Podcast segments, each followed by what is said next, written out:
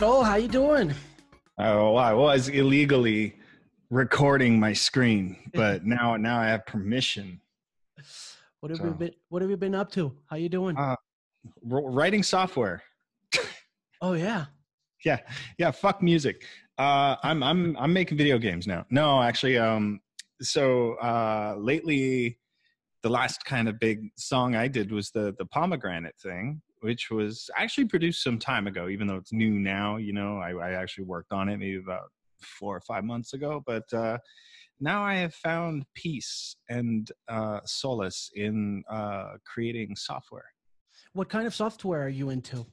Um it, like i i love video games. I love you know virtual like kind of places where multiplayers can connect. Kind of like you know like pubg you know where you can get 40 friends in a game and you can all run around and kill each other. And i thought well how can i take things that i'm good at doing uh, and and things that are in my world and incorporate that same kind of technology. So I've been working very closely with uh, Unreal Engine, Epic, Geodesic Games, Upsurge Studios, number of really really talented AAA companies to uh, help me create an environment uh, that is not a virtual concert, not a game, but a bit of both. How does your experience in music over the course of these 15, 20 years feed that new passion? Am I that old? Um, you know, I, I don't know. I, I it's not it's not really a new passion. I mean, I've always really kind of been into video games. I mean, what do you do when you when your whole life is just you know maybe about four or five days out of the year in the studio, and then the rest of the time touring? You play video games, man. You bring your laptop. You bring your gamer laptop. So I've always re- just really been into both video games and video game technology like just the stuff that powers it and the code that drives it and the way that gpus work and, and stuff like that. I've always been super interested in that but now it's just uh, you know god bless this pandemic. It, it has given me the time and patience that is required for you know sitting down and learning endeavors like that.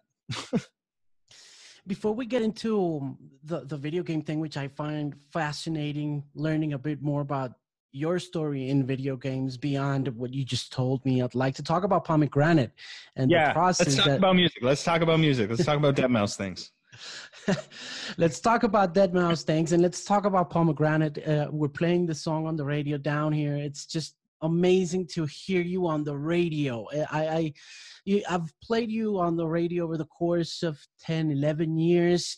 Uh, right after you came to Bogota, which was a one-time gig. I don't know if you remember that. what what year This was I've back in 2008. 2008 oh uh okay um damn uh where wh- what's that city that's really near it um Medellin, maybe? yeah medellin oh my god i have such an, a not safe radio story but it's uh, yeah I, I i remember i remember we'll we'll leave it there Come on now. I mean, this is a Yeah. radio program. It's a podcast. It's uh, it's a free country as well. Come on, hit it, man. Let go with Uh, the story. I, really- want to hear really- it. I really can't. But it was fun. It was very interesting. Uh, I had a great time. I, I love Colombia in in general. Um, it, it's such a it's such a just a vibrant place. You know, it, it's you, you travel the world, uh, and I'm not just blowing smoke up your ass because we're we're doing this for Colombia and, and and stuff like that. But I have noticed. I, I tour a lot in North America, in the United States and Canada, and and sometimes you know like a bit of Europe in terms of like you know England and stuff like that. And and the fu- funny thing I I notice about all these places that I tour on the regular, like in America, there's no really vibrant culture, you know. And I, and I feel like I could say that now, especially in this climate. You know, it's it's McDonald's, it's the new, it's the skyscrapers, it's the this, it's this, and that. It's it's not very. It, it's such a hard word to describe, but I, I think you know cultural vibrance is is something that you know is really rare and i you, and i can find it in small pockets in the world but i, I 100% definitely remember it in uh, you know in bogota medellin for sure Do you think vibrance will, because of the pandemic, come back as part of as an essential part of culture? Oh, I hope so. I, I, I mean, I, I think I, I'm not a doctor. I'm not a medical uh, science expert, and I sure as shit are not getting medical facts off of Facebook and stuff like that. But from my own, you know, opinion and and, and amassing of knowledge over the years, I, I think pandemics and stuff like that kind of they happen. You know, it's not it's not an if, it's a when. You know, and the when is now. Uh, and I, you know, if we kind of all just you know proceed with caution uh, and, and, do what we can do. We'll we'll pull through this, and I and I think we'll, we'll recover. Um, the only thing that's just not helping is just the whole big political involvement into it. It's just like that's such nonsense right now. We don't need that, you know. Um, but we'll, we'll I, I we'll get through it. This too shall pass. Let's hope so. I, I believe in that. You know, I'm optimistic. I don't know why, because there's so much pessimism going on in the air. Pessimism sells.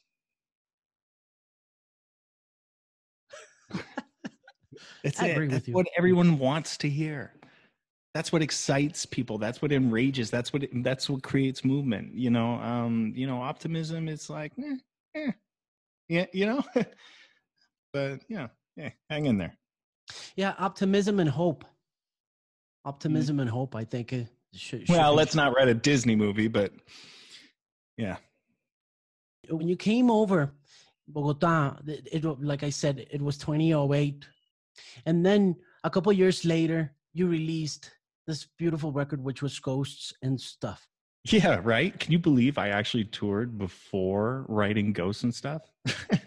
I do, and uh, and I, I, I think you know I knew about you back then in 2007, 2008. We were already playing some of the music that was kind of you know getting you know getting traction. But then came this album, which were we were very infatuated with because of you know what was going on in the radio in the UK back then. What Zane Lowe was doing with with, with your work, how right. he was you know presenting the music. Um, what do you remember about the, that very early beginning and kind of like exploding? Because I felt like you know going mainstream is kind of like exploding. Well, it, it can certainly be surmised as such, as in, in you know, like you could you could frame it like you know you just blew up one day, but it's such a blur for me uh, where it was like a process there was no real one defining night i went to bed kind of you know hopeful and, and that i would become the next big thing and then the next morning i woke up and i was. It never felt like that. It was just even even to this day i feel like you know i'm not quite you know breaking out in the ways that i want to or the ways that you know are kind of perceived as how people become superstars. Uh, and I'm I'm just so done with that line of thinking. Having a, a career in dance music this long, which is kind of like kind of an achievement in itself, because you know a lot of this stuff comes and goes, comes and goes. It's like, you know, I'm pretty sure you know Gangnam Style is back, you know, cleaning bathrooms or something right now. You know, uh, uh 20 million two years ago. You know, like whatever. Um, so it, to have the longevity in such a disposable so to speak industry is kind of when you know you've made it so there's no real defining moment where it was like you know uh, one day i'm playing local clubs next day i'm headlining you know Rock in Rio or whatever you know it's it just there's no it's just a big blur to me uh, but I, I try not to dwell on it too much because at the end of the day you know it's like just want to do me, you know, and uh, do the things that I do and, and keep challenging myself and working, feel like I'm working, feel mm. stressed out, you know. I like that. What was it like to work with NERD? With the Neptunes, oh. I mean. Oh, like as as you would imagine. Uh, I mean, these people aren't just famous for no reason. Um, it, it, Chad is an amazing keyboardist. He's like like I, am like, why are you making this simple music, so to speak? You know, like not simple, but like you know, what seems so easy for you, you know, is like you can walk into a room, lay something down, and walk out, like all within a window of 60 seconds, and it's a hit. It's absolutely insane. I'm, and and and same with Pharrell and his his his vocals. So you know, I've always had this. You know, I've kind of had the public view of the big superstar singer. It's like, oh God, yeah, okay, great. He's got a pretty face and he's this and that. But at the end of the day, it's all really good engineering and auto tune. You know, Fuck no, he proved me wrong. He walks into that booth, no processor, nothing, just, you know, a little compression and this and that from the engineer and stuff like that. He just starts belting out like nothing that made any sense because he can't write words on the fly. He didn't do it all in one take, but he was, you know, kind of singing uh, like a little bit of subtle humming and stuff like that and then he just started belting out you know some really strong notes and words that didn't necessarily rhyme but he was singing. And i was like holy shit this guy's got an amazing talent. Like he can hold a pitch he's on time you know and he's just a powerful voice. I'm like fuck man okay i get it. That's why pharrell's pharrell you know not because he's he's this and that he's this and that because of that originally you know so that that was really refreshing you know to work with two natural talents. Um so and and they're great guys. So you know we just sat around talking about dumb shit video games and we all just kind of then shut up and went and did our jobs. And you know i didn't tell him to sing. He didn't tell me how to make beats and we didn't tell chad how to play the moog. So you know everybody just knew what they were doing and went to their battle stations and we got it done in a in a single day. It was amazing. Those guys have been at it also longer than you have. I mean, right? I Oh, mean, those sure. guys were were at it like back in '92 with Rump Shaker and shit. yeah yeah it's absolutely nuts um and and and i don't know i i think um i have a theory um pharrell is a vampire he doesn't age Not at all. nope nope total vampire i swear to god i mean it's like I kept my 18 years old, man. yeah yeah he's he's 26 something like that Wow. Him will smith tom cruise they're all part of this club this vampire club i don't know man i don't get it It's crazy. You know what I like about about the collaboration that um, it um, it has three key components, three key human components of pop music over the course of 10, 20 years. Uh, they're familiar. Uh, we feel them. We understand what's going on with their music, but at the same time, it's not more the same. Because Pharrell can also, you know, he can accommodate himself to doing things that are commercial or mainstream and that can go you know fit well into radio. And and this was like you know we're going to play this. We're going to play this because because it sounds different because it's interesting because it's even though it's Deadmau5 and Pharrell and Chad it's it's something that we hadn't heard before you know it, it's Well, that's really good awesome. you know what that I really, really, really kind of went into this collaboration with that thought. I wanted to take something home that sounded like me, that sounded like Pharrell, and it sounded like Chad and Chad and Pharrell Asner. You know what I mean? I didn't want something that would sound like, eh, you know, oh, cool, another um, Pharrell track. Period. You know, um, because as artists, I, I I feel like if I were to only work on my own music, which ironically enough I have for the majority of my career, but like if I if I was never open to any collaborations, did anything, I would start to uh, become stagnant in in me. You know what I mean? Like you would know a Deadmau5 song, and there was actually you know a very long period of time I'm sure throughout my career where listeners could hear a track, not know it was me, and go, yep, yep. That's that's that's probably a Deadmau5 track. I like I wanted to, you know, not be able to have that listener like if I played that track, I would want someone to say, "Oh, Deadmau5 probably produced that."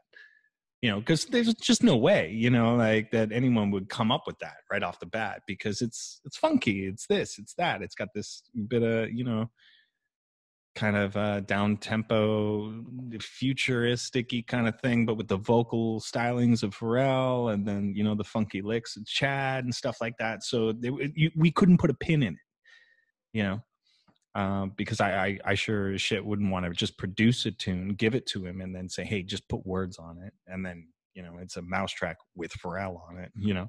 Uh, so that, I'm really glad you think that way because that was kind of the intention. Because I'm I'm very finicky. I mean, God bless him, like super nice guy, all due respect and stuff. But if I wasn't feeling it, I don't care who you are. You know, I just I will not represent that body of work. I'm notoriously stickler about that kind of thing. You know, if it doesn't sit right with me, then it's not sitting right with anyone. I don't care if you like it. You know, so um, that that's that's really that was really refreshing, and uh, the response that we got was you know really great. You've also been very good over the course of the years at covering your tracks, like you said. I mean, we've played your music and uh, on the radio, and uh, I've had the good fortune of playing 10 minute songs of your repertoire. Wow. you know, at, even the long ones, the long ones that even I fall asleep. I remember show. playing, I remember playing Strobe on the radio. Oh, the full in, in 2011 in full. and, and, and, and, and it would cause something that I think that for the short attention spans of people still uh, amazes me. It, it causes this hypnotic, but at the same time, um, hysterical kind of energy. trance, but it, it's not. not anymore. We're not allowed to call it trance. Why not? Because it's because it's because it the, the word trance infers to like you know like if you looked up the word trance in the dictionary, it kind of explains that. But if you said trance, then we'd be talking 140 BPM and from the Netherlands. And it isn't anyway, but it isn't. but I, I understand. I, mean that's cool, and I appreciate that you do that. Um, but you know, you I I I keep those doses like um, in moderation you know where you don't want to honestly because you're right. It, it is there is a, a, business component and a kind of popularity component to this kind of thing is where you can't just be releasing 12 minute long opuses or you know like big long edm symphonies as it were. Because you know even i'll admit it like you know on my shows you know i start playing some of those long-winded tracks and i get halfway through and i'm like geez why did i why did i make this so long like falling asleep up here you know? It's like you know you're a dj you know you you play music uh, for you play one record you play another record you play one record you play another record. If you're a scratch artist you play 30 records and you're in and out like in a minute. But for the edm dj you got a good five ten minutes of really not needing to do anything. So you're alone up there with your thoughts. And and that's me thinking about why is this track so long? Yeah. that's why i wear a mouse head because i talk to myself during my sets a lot Let's talk about the evolution of the mouse head because when I I, I spoke to a couple guys here in eh, Colombia, I said I, I'm gonna interview Deadmau5, and they were like, "Oh shit, that's pretty cool, man. How'd you how'd you get that, that? done?" no, they, they, said, "How'd you get that done?" I got to thank Daniela. He's still around. I got to thank everyone at the at the office in Miami for for helping me out get this interview but um, they were like, you know, we saw Deadmau5 when when the when the when the mouse head was a work in progress. yeah, yeah. You know what? You you want to hear you want to hear something I've never told anyone in any interview. Sure. Every year, the mouse head grows by four millimeters in diameter. Wow. Why? Why is it bigger every year? It doesn't. I just made that up. Yeah. Thought you'd get a kick out of that. That would have been like Deadmau5 trivia. Going, I got Deadmau5 trivia in this interview. it's part of a really like a 20 year long joke, basically. Um, well, the evolution of the mouse head. Actually, uh, I'll, I'll, I'll tell you the story. I mean, it's it's all very Googleable and all that stuff. But uh, the what happened? I I used to. Well, I still am actually a 3D artist. So I do a lot of like 3D work. Um, a long time ago, before the music thing, um, for you know various animation studios and stuff. Just basic bitch work for the 3D artist. I was that guy, right? Not the lead artist. I was the dude who had to fix shit, you know, and things that didn't want to waste the time of the talented people. So, um, um, I made this mouse head, uh, just as you see it today, actually, the exact same thing. I just did it, you know, sphere, cut out a thing, put another sphere, because animation companies like Pixar, they have a lamp. Uh, other companies use teapots and stuff like that. They're called shader test models. So basically, if you want to test a shader, which is basically like a material that you would put on something, you'd have a generic stock model that you would just always use and put it in a certain light and then put the shader on it and say, okay, yeah, that's cool. So Pixar did it with a lamp. Uh, you know, other companies use spheres. Some companies use. It's like a an industry thing. You know, like uh, just a fun fact that animation studios have just done this since the beginning of animation. So that was my shader test model. Was the mouse head. Um, and I was doing something for uh, an LA rock band called Orgy, who were big for doing a cover. Fuck, you know. Okay, so I, I some people I have to explain this shit. They're like the Cure, and I'm like, no, uh, not the other guys. Like the anyway. Um, so they were huge. They were huge because Blue Monday hadn't really been a hit in the U.S. It was big in, in the U.K. Europe. Yeah, and, and the then UK. in '98 when they put that record out, it went straight to number one in the modern rock tracks in 99 and then it went it took over the billboard of hot 100 i remember that yeah it lasted a hot 100 days too and then that was it but uh oh bless him he's a nice guy uh, so I was buds with him, and uh, they wanted Christmas cards for their fans and stuff like that. Now I'm not Deadmau5, I'm not anything big and stuff like that, but I, I knew these guys through developer communities audio tech and stuff like that. That's how I knew them. Um, so they wanted a uh, a Christmas card, like art that they could post up on their forum uh, to say. And they, and they knew I was a 3D artist. They were like, "Hey, could you just do stupid shit to this photo?" And I was like, "Yeah, yeah, yeah." So I uh, I took out my shader model because what they wanted were like little Christmas bulbs, you know, like the glossy Christmas bulbs for the tree. They wanted a bunch of those that just had their band logo on it and then a picture of them in the back and all this stuff. So I was like, yeah, I could fucking shit that out in like 10 minutes. So I did that and I was testing a reflective surface on one of those things. So I was like, oh, fuck, I'll use my mouse head thing. And as I dragged the mouse head model onto the composition, I, I positioned it on top of Jay Gordon's head. So it looked like he was wearing the mouse head.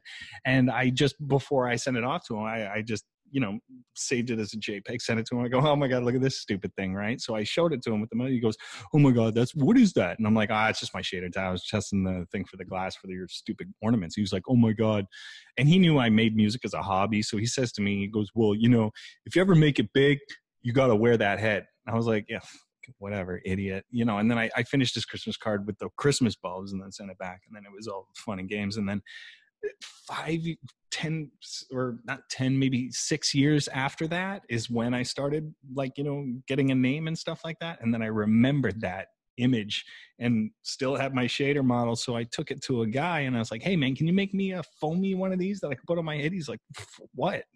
I'm like, just, just, you know, just do it.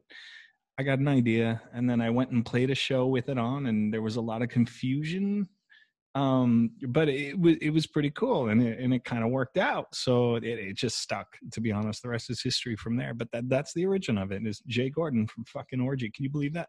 Yeah, it's amazing. That's an unbelievable trivia thing. Maybe Googleable as well, but it doesn't matter because I'm hearing it. You heard it here first. Yeah. hey, um, any more songs coming up? Uh, I mean, yeah. Anytime I'm soon. Not retired. I'm not. I'm not. I'm not doing my EDM retirement statement yet. I'm saving that one for next year and then coming back the year later as my big reunion tour. That's the trick. You got to you got to hold it. You got to hold it. No, uh, actually, um, I'm hoping, and and uh, this is very tentative, but I'm hoping to have like a full album out ready for let's say October-ish. Cool. Yeah, so um obviously, you know, some some stuff you may have leaked or heard or some but uh a lot of it's very like collaboration heavy. So I'm working with some familiar faces from the past, some previous collabs that I've done in the past I've been rebooted and updated and uh, friendships have been uh made and uh it's really cool. I, I, I think I'm sitting on about eight tracks that I don't think I've really shared with anyone yet, um, but they're pretty polished. Uh, so yeah, lots always always new music coming for sure. Do you like the the concept of uh, the album as it is now, or do you think that you know uh, uh, the album as we knew it back back in 95 or yeah. 93 yeah I, I, think i'm still on that like because I, I i do remember giving a bunch of interviews previously about like well what's fucking album? You know what i mean? Just put out like two tracks on an ep it's all going to streaming digital now anyways spotify and all that stuff. So it's like are out you know if we were printing cds faster than we were streaming sure you know but we're not really doing that. So it's it's it's evolving and it's always kind of been like that since 2003 you know it's not nothing's really changed in my position there. But but but the fans the people who like your collections you know what i mean? Like albums and and stuff like that. So you you do that for those reasons not for you know pushing physical units and you know having a, a minimum of seven but a maximum of 12 songs you know that fit within 75 minutes. I have a question regarding what you said a few minutes ago uh, uh, about you know that combination of being in music and uh, being in the business of music and how that uh, drives you as a musician as an artist regarding for example a song like pomegranate and how long it would take to release another song in these days or how it was 10 years ago uh, has it changed for you? Do you do you do you kind of say okay i'm going to let this uh, song fly uh, in the air in the in, in, the social media sphere in the social atmosphere in the streaming spheres uh, for three months and then i'm going to move over to another song how, how does that process work for you uh, I, I i'm only speaking for myself but i'm i'm a musician and I'm a, a, business operator to some degree. You know, I don't mean like, you know, I treat my music like a business and I sure shit don't treat my business like music, you know. Um, they're two very departmentalized things and I've always got my hands in something or something else. So that leaves my creative schedule, you know, very loosey goosey where it's, you know, some artists and, and this is, if it works for them, it works for them. But, you know, some artists are just that, you know what I mean? Like, don't bother me. I'll, I'll be in the studio doing music. And when you need me out on tour, I'll be on tour, but nothing else.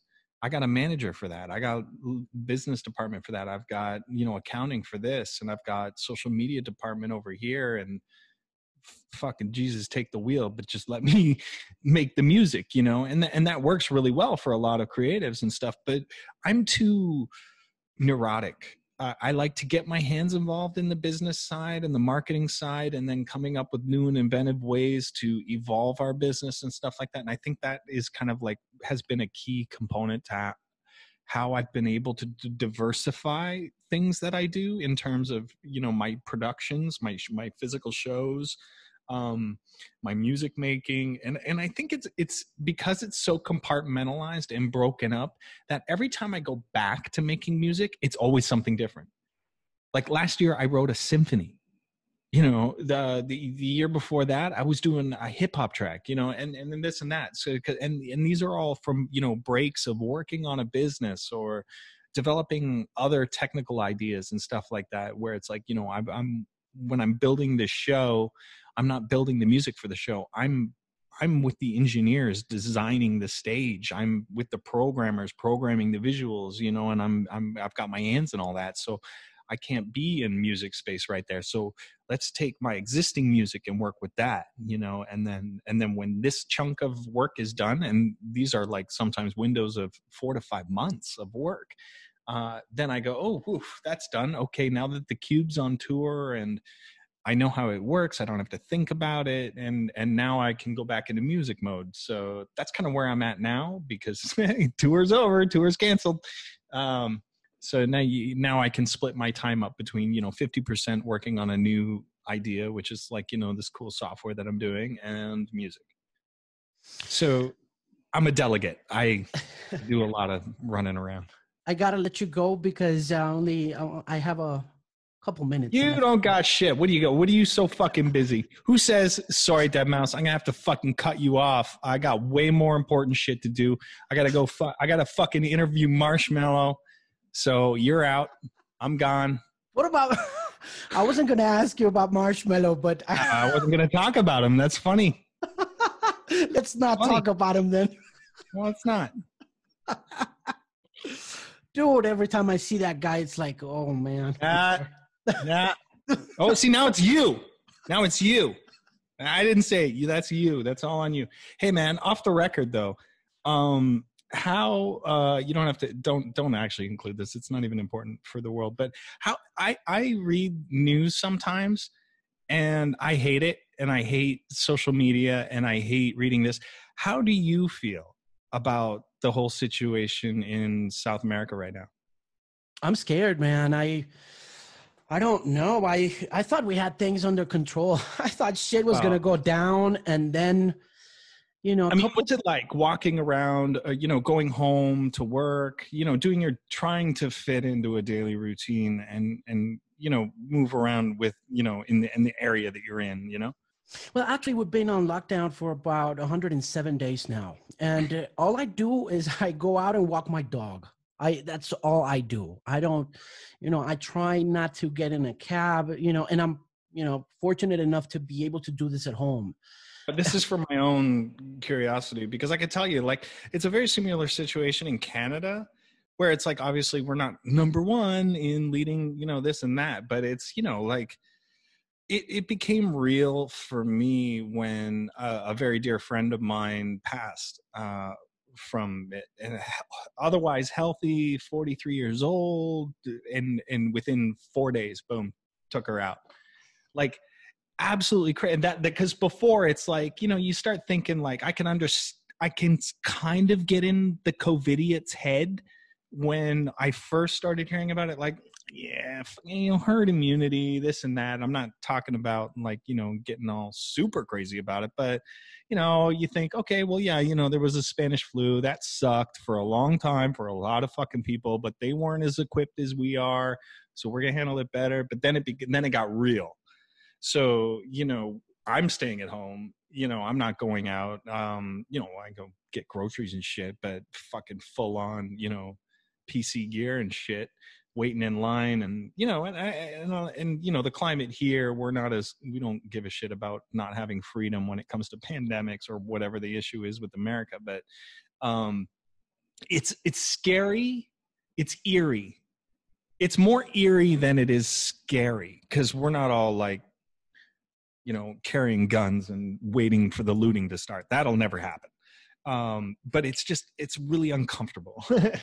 It is. So it is. Yeah. You know what? You know what the problem is here, and that's real different to other countries where, you know, in spite of the fact that there's income inequality in the United States or Spain, our problem is income inequality here, man. We, we, yeah. we got a lot of poor people, man. It's we got a lot of rich people too. Yeah, which no, we, weird. we got very few rich people here. It's like they have most of it yeah, like 1% of the population has all the money. Yeah. And, you know, people are either starving or just, you know, getting infected with that shit or both.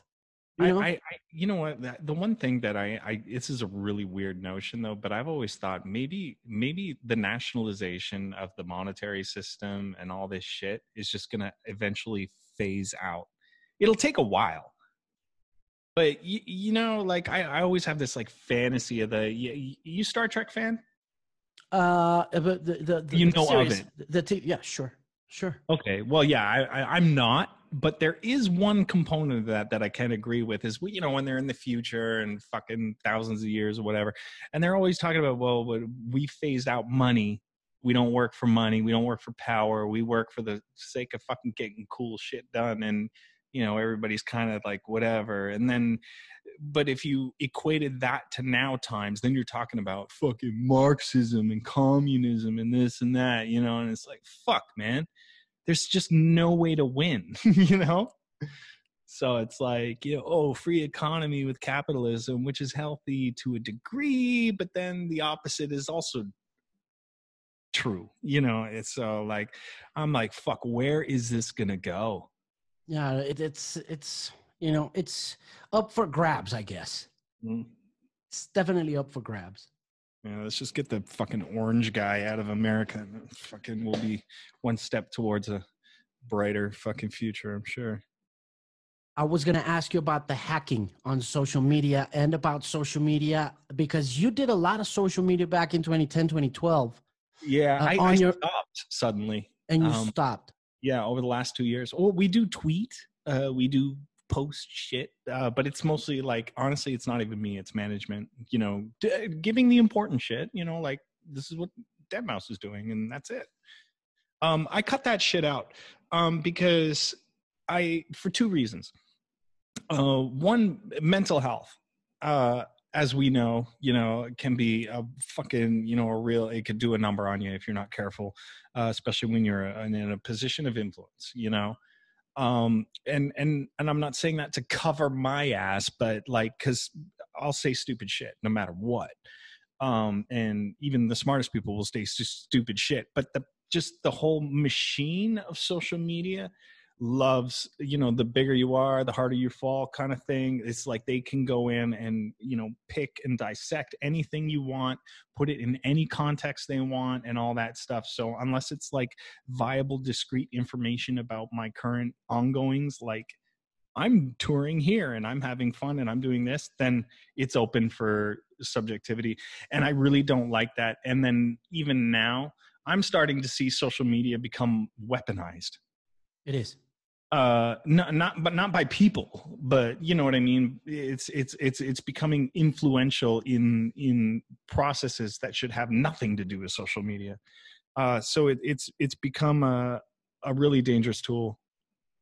It is. in my opinion. You know i i love the idea uh, of when it started out and we had our myspaces and a little bit of facebook here and there and then twitter came along and man this is crazy but now it's just everyone's this. It's and and and it's I don't know how who's who who's saying what who means what. For all I know like there's a dragnet of fucking political trolls that just basically enable stupid people you know that so like you know like they they probably just you know say something absolutely absurd. They know it's wrong. They know it's absurd. They know it's stupid. But they're laughing about it or whatever. And then there's always just someone who picks up on it and then steamrolls it and then it gives them a sense of empowerment because they think that this idiot agrees with them you know and it's like fuck man that's dangerous it uh, is I, I, just I, I am so anti social media, especially what they're doing now. Now they're breaching privacy laws, security flaws, fuck you name it, selling information, this and that. It's just so filthy that I'm like, fuck this, I'm out. You know, I'm not going to participate. I'm I'm glad to hear you say that. You know, because uh, it definitely hasn't turned into something for the better. It used to be, like you said, a very cool tool to. It just it just outgrew itself. Yeah, it's it's it's, it's literally what happened to people as EDM did to dance music. You know, like because remember, dance music was kind of a cool underground thing that was really people had a real connection to, but no thanks to dudes and mouse hesses it's like a, a, big commercially viable thing that big corporations look at you know and enable like live nation william morris like william morris sure shit didn't have a fucking electronic music department in fucking 98 you know? no. Not even close you know you had to go to like bullet who's or joel at division one who's some fucking you know coke addict in a new york apartment was doing all your bookings and fucking whatever you know so yeah, you know that same thing happened with that. So it's like you know that's just the way of the world, the way of things. So uh, jump ship and and reinvent and uh, you know regroup regroup we need a we need a good regrouping of like-minded individuals who share passions for music and, and stuff like that without the noise you know mm. because mm. there's no twitter for just electronic music or stuff like that so I, I i i still stick to smaller communities um, I just That's stay awesome. Out of, I, I, I stay out of the big global uh, try to get trending hype shit. Like fuck it. Who who am I talking to? I'm ta- you have two million followers. I can guarantee you, out of two million of those people, I'll bet you eight of them are convicted serial killers, uh, and four of them are fucking absolutely the worst people in the fucking world. You know, like why am I hitting that demographic? yeah. I was thinking about that a few days ago. I was talking to my friend from the radio, my, my colleague, and I was saying, you know, I don't think the whole likes and uh, follows and views thing is working, especially for people who really believe in their craft. You know, if we if we, if we go into Mixcloud and do a set, and, and we get 20 people because you know the, the the barrier to entry is too high, I'd rather stick with those 20 guys, man.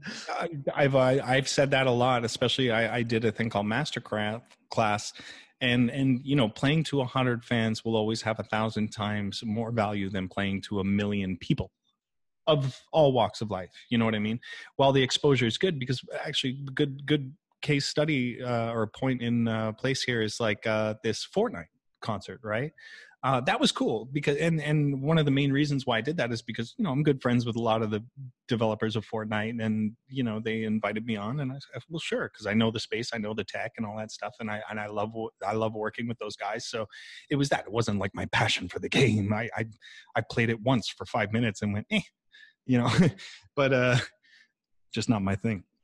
Um, but the thing is, is so we had some like 36 million concurrent viewers so the the Crazy. things that they would try and and and say why it's worth it is because well you could you look at all these impressions you'll be making. I mean okay great. Yeah you know like i might have a, a fucking handful of maybe 10 20,000 people who've never ever heard of me before that are like oh i like this guy. You know uh, i'll listen to more of his stuff or I'll, I'll join this thing or whatever. You know what i mean? But there's there's 20 eight, 9.999 million people who are like, fuck this guy. And where bring on so and so and i i don't care. I just like fortnite. You know i'm like what well, well, i'm playing on deaf ears you know? So it's a it's a shotgun approach to getting you know uh fans as opposed to just going in taking a pair of tweezers and you know uh, culminating a smaller community. Because you don't need 30 40 million fans to live happy and and maintain a basic income to to do the things you love to do. You're just accessing at that point you know? Like what the fuck good? Is 50 million fucking dollars really Hey, you know, like, okay, uh, all right, okay. I we all know I like my fucking supercars, and I live in a big fucking house in Canada, and I've got every fucking little gadget you could actually want. But like, that's less than four million, you know. Uh, which is, I'm not saying it's no small amount of money, but but when we're when we're when we're talking about paying an artist uh you know 20 30 million a fucking year and you're paying a doctor know, 45,000 a year and you're wondering why everything's all fucked up? Well and I'm the last guy to be virtual signaling you know because it's like well why don't you? You know yeah well here we go with the caveat you know. I I shouldn't be making more than what I need. Right I, I run a business. I have to feed 26 people uh, and and keep them employed uh, and artists and stuff like that. So it's always a cash in, cash out business. I'm not. I don't have a checking account with money piling up. It's just it's throughput. So I, I like that. Um, and and I wish I, I, I can encourage you know more up and comers that do reach the level of success to kind of live that kind of way you know not to be in too much excess um, because of course you're always going to get you know your accountant's going to tell you to save save save and this and this and this and that's always smart too but i mean after the fucking 10 million mark oof, you know like you're not really contributing to any solution at this point other than your own